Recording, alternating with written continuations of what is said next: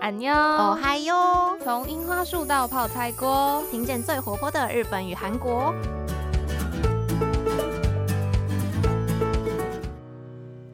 여러분안녕수지입니다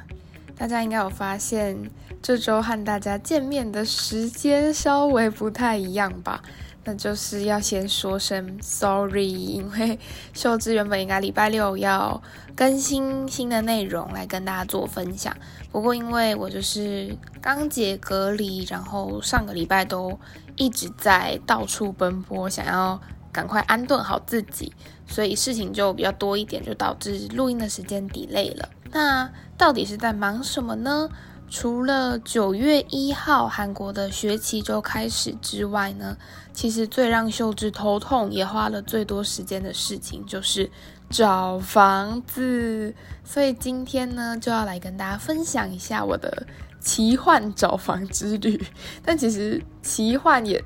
也不是一个很快乐的过程啦，但就是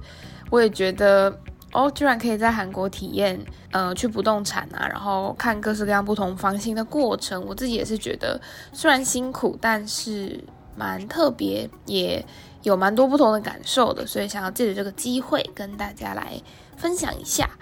那首先呢，关于受制找房子的一些算是背景知识吧，先告诉大家。那因为我是来交换学生的啊，我们的学校呢是并没有保障外国学生是百分之百一定有宿舍可以住，是用随机抽签的方式。那秀智本人呢，就是运气非常的不好，拿到了一个很糟糕的号码，所以最后呢没有成功订不到宿舍就对了。那没有宿舍怎么办？还是要有地方可以住嘛。所以在隔离期间呢，就要开始像我们有什么五五九一吗？还是五一九？因为其实我在台湾根本也没什么找房子的经验，对，就类似那种租屋网，或者是有各式各样不同的呃居住形态的资料可以去找。那住完 Airbnb 之后呢，在八月二十九号解隔离，下一个换到的地方就是一般的商务饭店。对，因为秀智原本隔离的地方离学校这边比较远一点，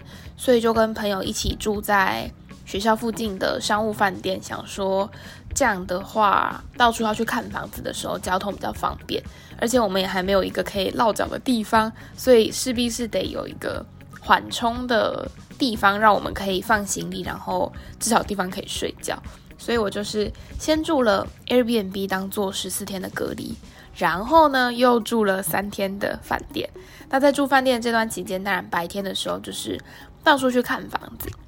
那除了交代秀智为什么要找房子的原因之后呢，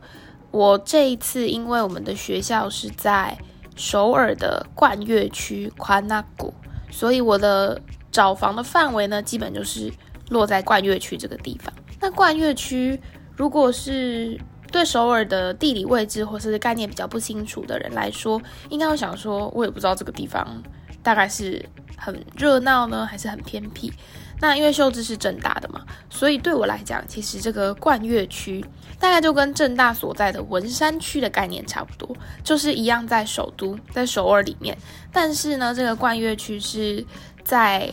汉江的南边，然后是相对之下比较。没有这么热闹的地方，并不是说它跟荒郊野外一样，没有没有到那种程度啦，但就是有点像文山区，有一点点比较靠近市郊一点。那我们学校旁边也就是冠岳山，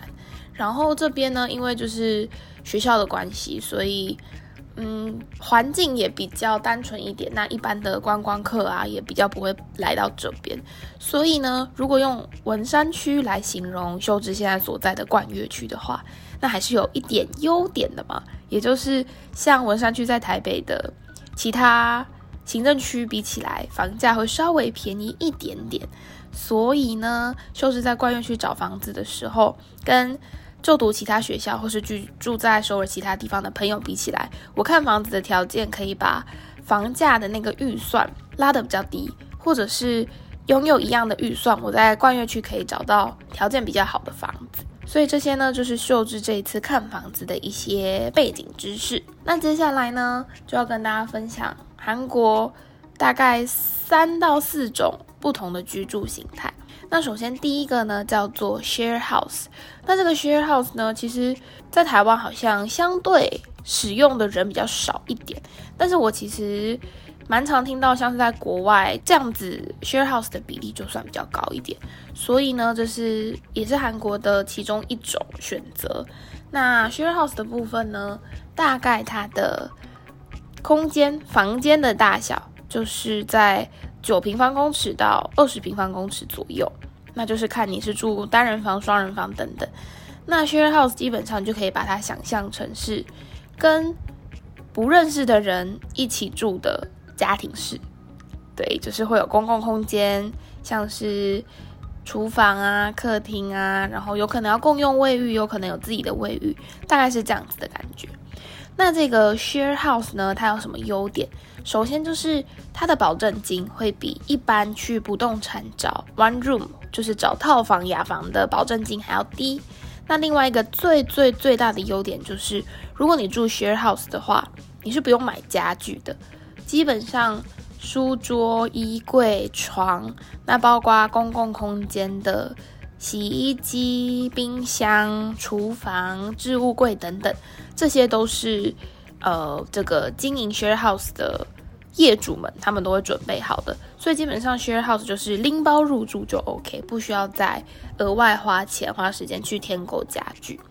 那再来另外一个优点就是 share house 呢，它的共用空间是有人管理的。所谓的有人管理呢，就是要看不同 share house 他们管理的方式啦。有些人是会有人来固定收垃圾。那有些是会帮忙打扫厕所，还有公共空间，就要看每一家它的服务是不太一样的。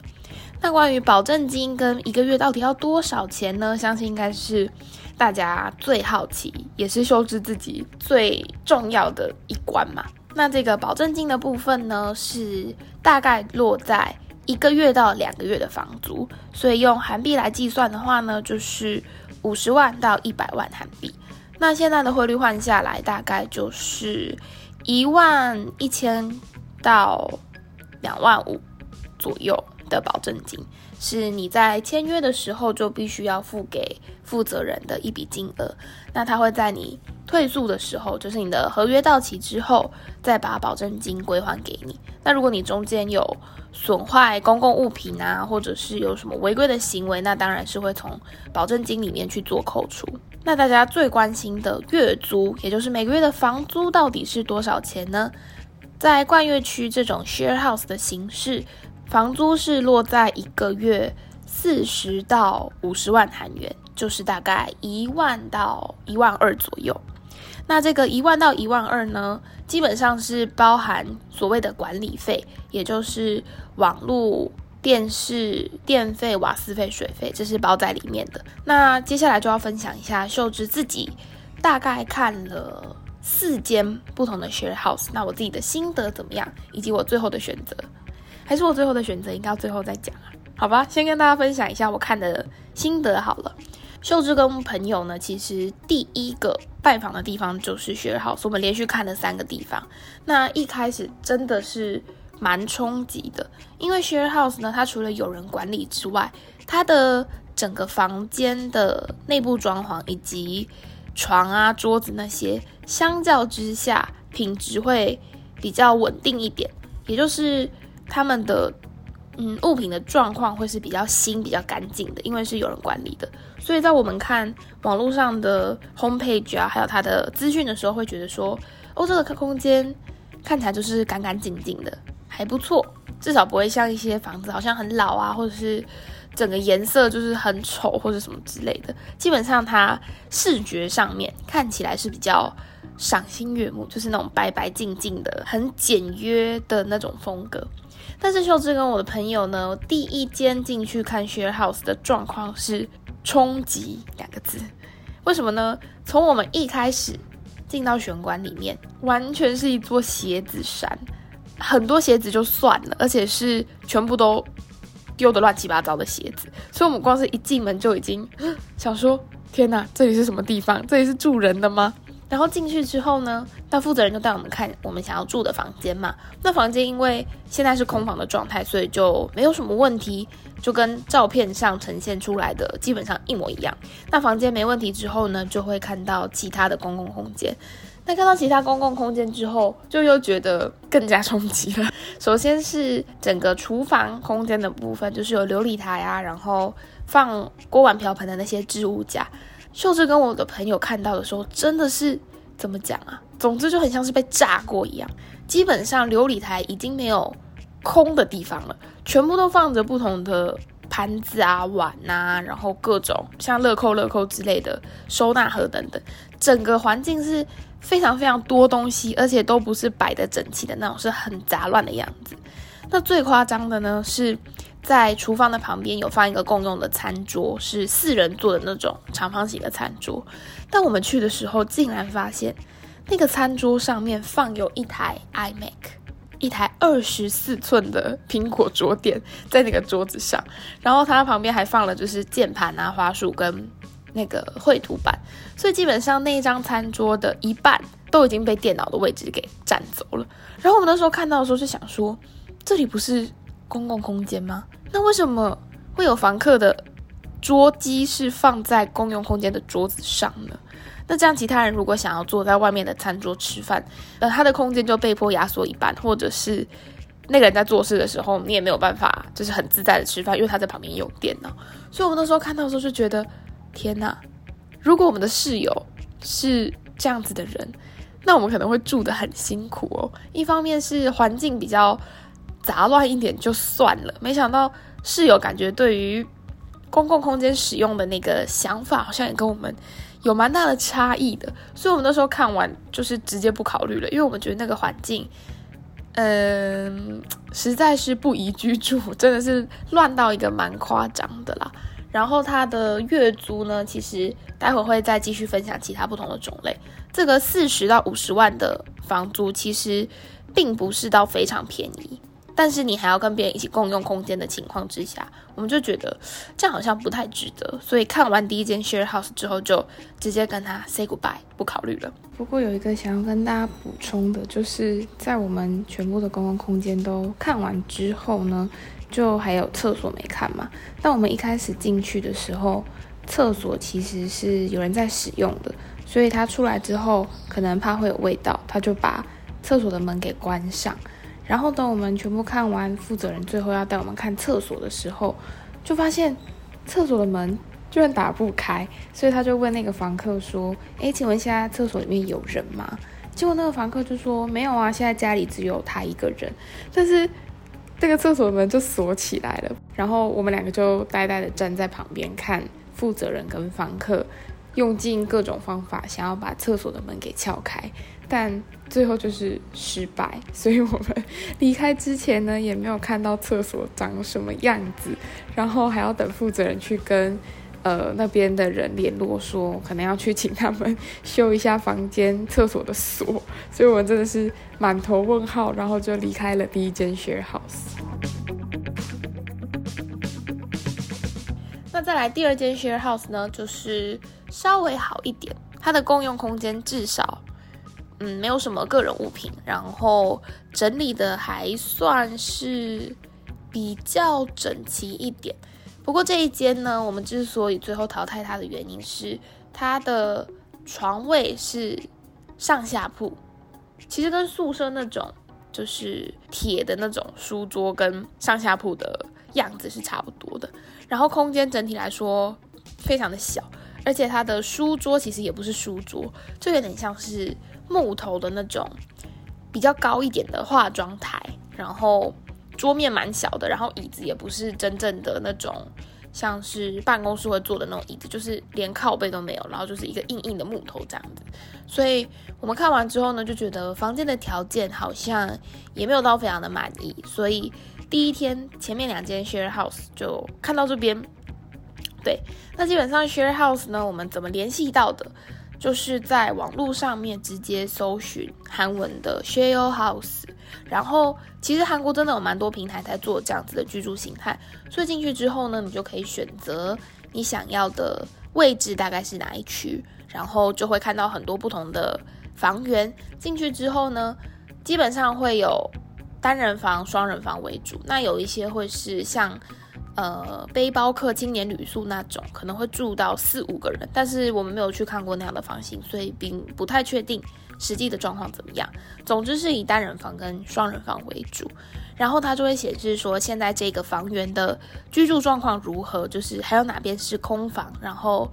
哪些房间是几月几号之后可以去现场看，然后可以做签约的动作。那这边透过。网页联络好之后呢，就会有负责人来跟你联络，实际预约说你要到现场看的日期是什么时候，然后他就会像秀智刚分享的那些过程一样，带你到现场去看。那看了之后，如果要进一步签约，当然就是在跟这个负责人做联络，然后签约付保证金跟月租，然后就可以拎包入住。所以基本上整个程序蛮单纯的。那这边就是 share house 的部分。接下来下一个应该是不少人都有听过，算是韩国特有的吗？的一种居住方式叫做考试院 k 西 s 那这个考试院为什么叫考试院呢？因为很多住在非首尔地区的人，他们可能就是为了到首尔找工作或是求学，就一定要在外面找地方住嘛，或者是准备考试，就是有一个非常明确的目标，然后。需要一段时间来做准备，那你就需要有一个落脚之处。那这个考试院呢，就有点像是那个来由啦，就是真的符合那种你来进京赶考，要到首都去完成一项重要考试，然后找到工作的人，他们就可以在这边拥有一个个人的环境，然后条件没有说到很好，但就是经济上负担不会太大，然后又可以好好的在这边度过一段时间的一个居住形态。那这个考试院呢，它的房间的大小跟刚刚的 share house 比起来就小了一点点，基本上是落在七平方公尺到十平方公尺左右。那这样的考试院呢，基本上都是有个人卫浴的，但是厕所都蛮小一间，不过就是够上厕所、洗澡这样子。那考试院的优点呢，最最最大的优点就是它的合约可以非常自由。你可以住短期的一个月到三个月。那除了签约比较自由之外呢，另外一点大家会选择考试院最大的原因就是它不需要缴保证金，你只要付每个月的月租，你就可以随时去入住或者是离开考试院。它没有保证金的这个束缚，因此就不会有呃我身上带的钱可能有一半三分之一都压在房东那边，然后我要一直等到。离开这个住宿之后，才有办法把那个钱拿回来，就不会遇到这个情况，就不会有一笔蛮大数字的金额被压在别人那边。所以这个免保证金的部分呢，算是考试院最大的优点之一。除此之外呢，考试院它也是会有一个共用的厨房跟冰箱，那基本上会在某一个楼层，可能考试院都是一整栋的，所以大家会有三到五层甚至更多，就全部都是一间一间的考试院。那可能会有一到两层呢，是有共用的厨房。那在共用的厨房里面呢，它会附免费的白饭、泡菜，有一些甚至还会附泡面，就是你随时进到那个厨房，你就可以拿白饭跟泡菜来吃。那当然你要简单的料理一些其他的食物也是 OK 的。所以总结，考试院就是空间比较小，而且基本上呢，考试院是属于比较旧型一点的住宅，所以不管是整个建筑物的。实际的外观状况跟年龄就会比较旧一点，然后内装的部分呢，也不会像是呃我们在找 Airbnb 或是 Share House 这种，他会想要把视觉上呈现出来的样子让人比较觉得比较吸引力。但考试院基本上就是走一个，要该他该说它是 Old School 嘛，就是可能会有那种很大花样的床单图案呐，然后房间就是旧旧的木头色啊，然后。桌子、椅子那种都是比较有时间的痕迹的感觉，但毕竟打算住考试院的人，他可能本来就是以价钱作为优先考量，比较没有考虑这个部分，所以或许对这样需求的人来讲，他们都不会觉得这样子的特征是扣分的。所以第二个部分想要跟大家分享的就是考试院。再来下一个，应该算是最多人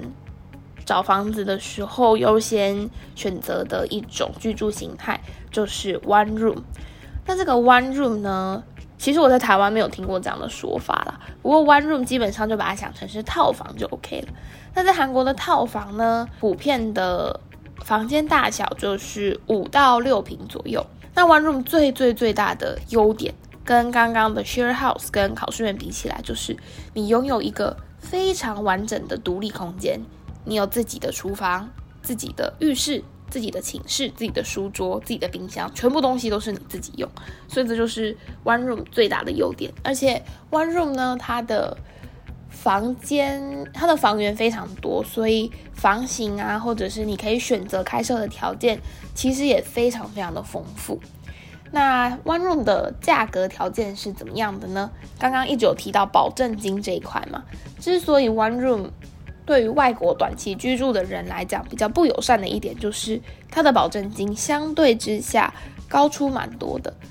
大部分呢，保证金是落在五百万韩币上下。五百万呢，就是大概十几万、十万出头的台币，你是要被压在房东那边这么一大笔钱的。那也是有看到一些保证金比较低的，大概从。五十万开始都有，那保证金比较好的房子，甚至上到一千万的保证金都有。所以呢，这也是呃在找房子的时候需要考量的一个条件。你就等于说这笔钱它也不是定存，就是你要用也拿不出来，然后等到你最后要离开这个国家，你才能把这么多的韩币再拿回手上，就是在金钱的运用上面算是蛮不方便的啦。那这个是保证金的部分。那每个月的房租呢？秀智自己看的情况是从四十万韩元，其实它是没有天花板的啦。我们跟房动产聊天啊，然后他们跟我分享的结果，你要上到一个月九十几万，甚至到一百万的房租都有。就像你在台湾要找好房子，一定都有到那种什么好几千万啊、破亿的房子都有。那在韩国也是一样的道理。那秀智自己。跑了三间不动产，看到最贵最贵的房间呢是每个月韩元七十五万。那这个七十五万大概就是多少钱呢？快两万块吧，一个月快两万块。那 One Room 呢，跟台湾比较不一样的是，它的套房形态基本上都是会有洗衣机跟厨房的，就是像台湾的套房可能就是房间、书桌、床、衣柜跟厕所嘛。但是韩国的 one room 呢，基本上都是会包洗衣机跟厨房的。那管理费的部分就看每一个房东设定的不一样，有可能是有包水不包电，或者是瓦斯、网路电费这几个条件不太一样。但最常见的呢，就是房租里面包含水费、网路费跟 cable 电视的讯号，瓦斯跟电费是另外算的。根据房东跟不动产跟我们分享的情况，大概水费和电费，韩国这边一个月正常使用的话，是落在两百到三百块台币左右一个人。对，这是房东跟我们分享的使用情况。所以呢，这个月租上面其实 range 就拉得非常非常开了，从四十万。甚至再便宜一点的，可能三十五左右也有。那一直在上到八九十万，都有非常多的房子可以选择。那这边呢，秀智是去了三间不动产。那在不动产的过程其实也是非常有趣，因为自己在台湾从来没有进过什么信义房屋啊，或是什么太平洋、什么东森等等，就从来没有进过这些不动产。但是在韩国竟然一解隔离之后就去拜访不动产了。基本上呢，韩国的不动产真的很多很多，非常多，尤其是在像这种有学区的地方。第一间秀智去的不动产呢，是在 Facebook 上面的一个。算是租屋找房的一个韩国社团，那我是进去之后看到有觉得哦条件好像还不错的房子，所以就联络了这个 po 文的人，那他就是不动产里面的员工嘛，那跟他联络上之后呢，我们就到了那间不动产去。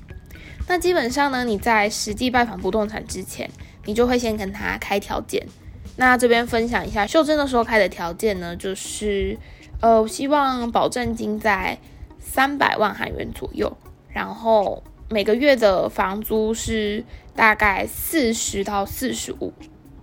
对，那其他的条件包含像是我希望有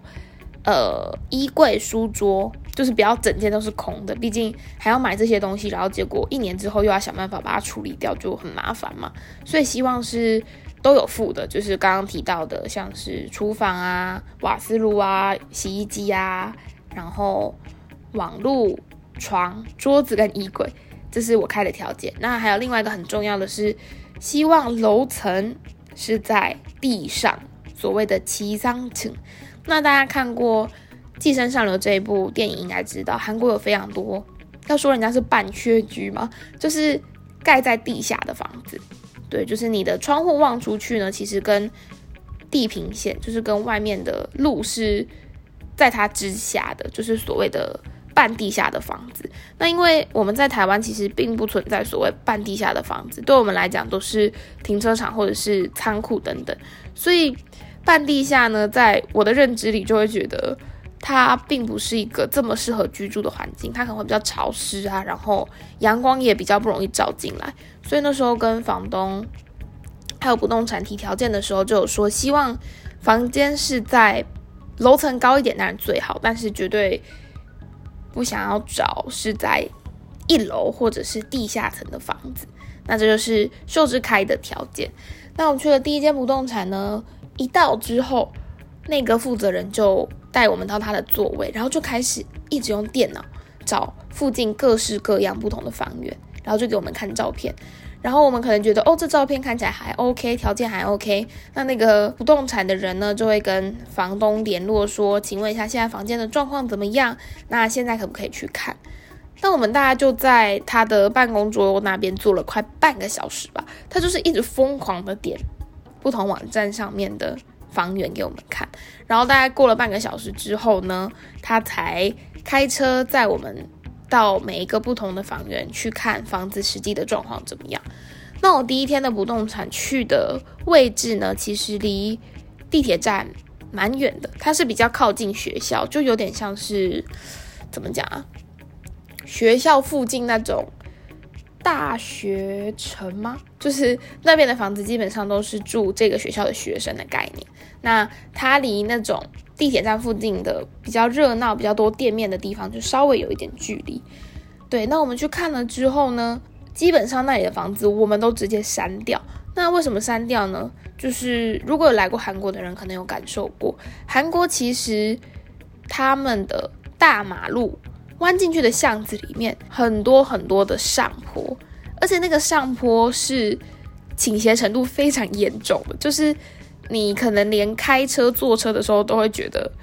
要是手刹车没拉，可能车子就要往后倒的那种倾斜程度，大概有到三十度吗？三十度甚至以上，就真的很陡很陡，而且还不是一小段而已哦。可能你走完这边，然后右转之后又是一个更斜的上坡。所以，我们第一间不动产看的房子，其实有房间状况还算蛮好，但是又不是很贵的房子。但是那个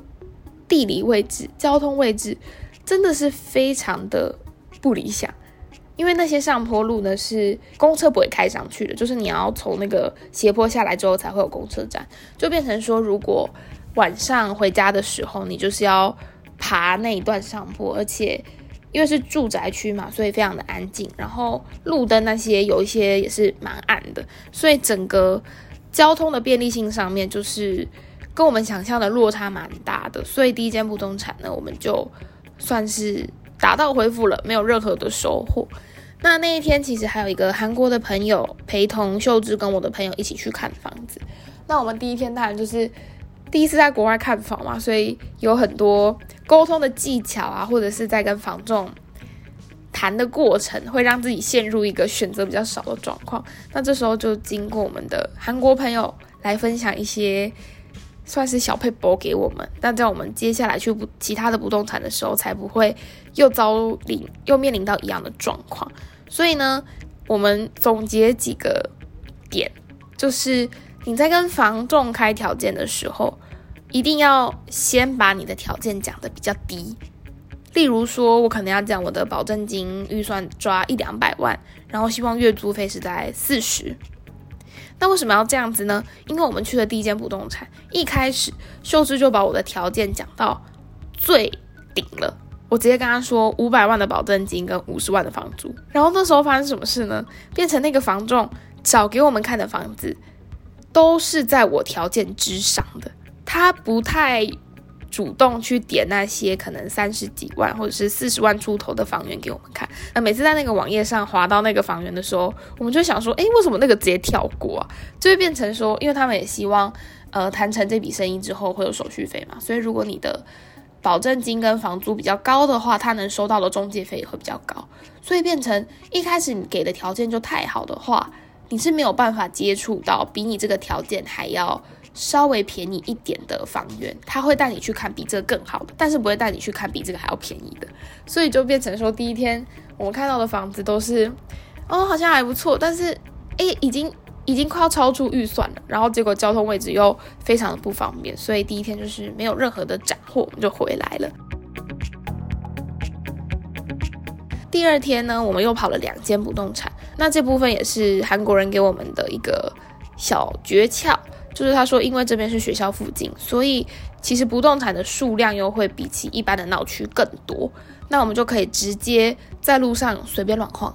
然后看到不动产的外观好像，诶，觉得蛮干净的，然后不是什么奇奇怪怪的样子，就可以先打个电话去直接跟他讲说你的条件是怎样，然后问那个不动产说，诶，现在有没有符合我条件的房子可以去现场看。那如果他说有的话，就约个时间就可以直接进到不动产里面了。所以，我们后来的做法就是偏向这样，不是先透过网络联络，然后看那种租屋社团上面的照片，直接到实地去请不动产房仲带我们到不同的房源去看房子的实际状况。那我们总共找了两个地方，分别是一个阿朱玛跟一个阿周喜，一个阿姨跟一个大叔带我们去看的。那第一个阿姨呢，她人真的非常好，而且一进去的时候就感受到她的那个资历，跟我们第一天看的那间不动产是有蛮大差异的。我们进去的时候完全省略掉在电脑前面看三十分钟这个步骤，她直接记好我们的条件之后，我们就出门了，直接用走的，在地铁站附近呢，大概看了快十五个不同的房间，他就是真的很有效率，而且。感觉他手上握有的房源也非常多，那可能他也帮房东谈成过蛮多次这种签约的事情，所以房东跟他的联络也是非常及时，而且互动很好的。所以我们在第二个不动产这边就看了很多很多的房子。那刚刚有说到秀智这一次看到的房子最贵最贵，大概就是台币。快要两万，大概一万八、一万九的房子。那这种房子呢，在韩国叫做 office，就是所谓的高楼层的那种住商混合的大楼。那进去看之后，我们也想说，哎呦，既然都来看房子，就是要感受一下所谓住的好，大概是长什么样子的房间。所以我们就去看了这个一个月要一万八、一万九的 office。那进去之后呢，果然，当然第一个就是房间比较大。房间大之外呢，它还会基本上会配电视给你，然后你也有自己一个非常大的对外窗，然后整个条件当然内装都会更新，然后附的设施也会比较多。再来就是你的厨房跟你的房间中间基本上会有一个可以隔开的拉门，就变成说你煮东西的时候不会整个房间里都是油烟味这样。那去看了之后，果然除了有那种八楼啊、十楼啊，楼层数很高又有电梯之外，整个房间的状况就是很新，然后很大很亮。但是差就差在钱，所以其实真的没有找不到的房子，只有你住不起的房子，是不是？就是看完不动产之后最大的心得。对，那第二个不动产看完之后，马上又去看了第三间。其实看的条件算是都差不多的，因为这两位房仲的经验都很老道，所以他们就是很有效率的带我们去看了不同的房子。这样，那除了刚刚讲到这个。只要你有钱，不会没有住不了的地方。之外呢，另外一个算是小总结的心得吧，就是你在看房子的时候，果然每一个条件都是钱。例如说，你想要交通位置便利一点的，那可能它的房间条件比较窄、比较旧，但是它还是会贵，因为它离地铁站很近，或者是。呃，你想要窗户大一点的，或者是整个房间附的所谓的床啊、书桌这些东西要多的话，每一个条件加上去都是钱。所以在看的时候，真的要拿捏好自己怎么讲，就是你看房子的条件的优先顺序，到底有哪些条件是摆在最前面？那这个条件符合的时候，你就会优先考虑这个房源。因为我们看到后来，其实。我自己真的蛮混乱的，因为我们最后加总应该看了超过二十个房间。那你每一个房间进去的时候，就是要一直狂做笔记。房仲会跟你说，哦，这个房间月租费多少，保证金多少，然后管理费怎么算，是包含水、包含电还是包含什么？然后你又要记得你拍的这张照片是哪一个条件的房子，然后还要录影看一下附近的状况怎么样等等。就是看房的时间基本上蛮短的，因为 one room 是。就刚刚讲五六平嘛，所以其实你一进去一眼就可以看完整个房间的样子了。所以其实实际进到房间里看的时间呢，大概不超过两分钟吧。对，除非你确认一些，例如说水有没有正常出来啊，然后看一下衣柜书桌的状况怎么样，再怎么样都不会超过三分钟。但是在三分钟之内呢，你就得记好这个房间长什么样子，它的条件怎么样，钱怎么样。包含什么的附加条件，然后很快你就去看下一间，所以看了二十间之后，其实我自己根本就已经很混乱了。这个过程呢，就是我自己觉得蛮难得的啦。虽然一直到处走来走去，然后一直要跟房仲就是沟通啊，过程其实是真的蛮。累的就会想说，哎，我不是应该要住在宿舍吗？为什么来到国外还要一解隔离就得经历这些事情，到处奔波，然后还要担心说，如果真的找不到适合的房子，要住哪里啊？还是到底要怎么解决住宿这个最大的问题？那几天真的，我跟朋友都算是呈现一个蛮焦虑。蛮沮丧的状态，因为毕竟你不是出来玩，不是漂漂亮亮的住饭店，你是要找一个可以住半年、一年的地方，所以要考虑的点真的会多很多。然后整个，例如说签约啊，或者是居住环境等等的条件，要考虑的东西也复杂很多。所以经过两三天的密集看房之后呢，秀智最后最后就是住在 share house 里面，因为我们后来看到一间 share house。可能是因为我们看的当下还有两间房间是空的，所以那个生活的痕迹没有这么明显。我一开始看到的时候就觉得哦，很干净诶，然后东西很少，公共空间也是很大，然后加上我们的房间是双人房，但是我们拥有自己的独立卫浴，然后整个房间的条件是真的蛮好的，然后又不需要买其他的家具，所以。最后呢，又考量到它其实离地铁站很近，大概走路三分钟就到了，所以我们最后就是也算是看到有点疲乏了啦，不太想要再继续看下去了。所以最后看到这间 share house 之后，马上我们就签约了。秀芝也算是嗯运气蛮好的，在看房两天之后就签约，然后隔天就搬家，有了可以好好就是睡觉、好好做事情的一个属于我在韩国的这个家。今天的内容呢，就是跟大家分享了我上个礼拜到底都在忙些什么。那也把我自己在首尔冠岳区奔波两三天找房子的经验分享给大家。那如果未来是嗯有要来韩国需要有找房需求的人，或者是还有什么好奇的部分，也都可以来跟秀智做讨论或是询问。如果有我自己经历过或者是我知道的消息，都可以给大家。帮助，如果能这样的话，当然是最好的。接下来不知道还会遇到什么样的事情，那我也是很期待可以透过 podcast，透过安妮话又再跟大家分享我现在在韩国自己经历的各种大小事。也非常感谢大家陪我，就是再次回忆这一段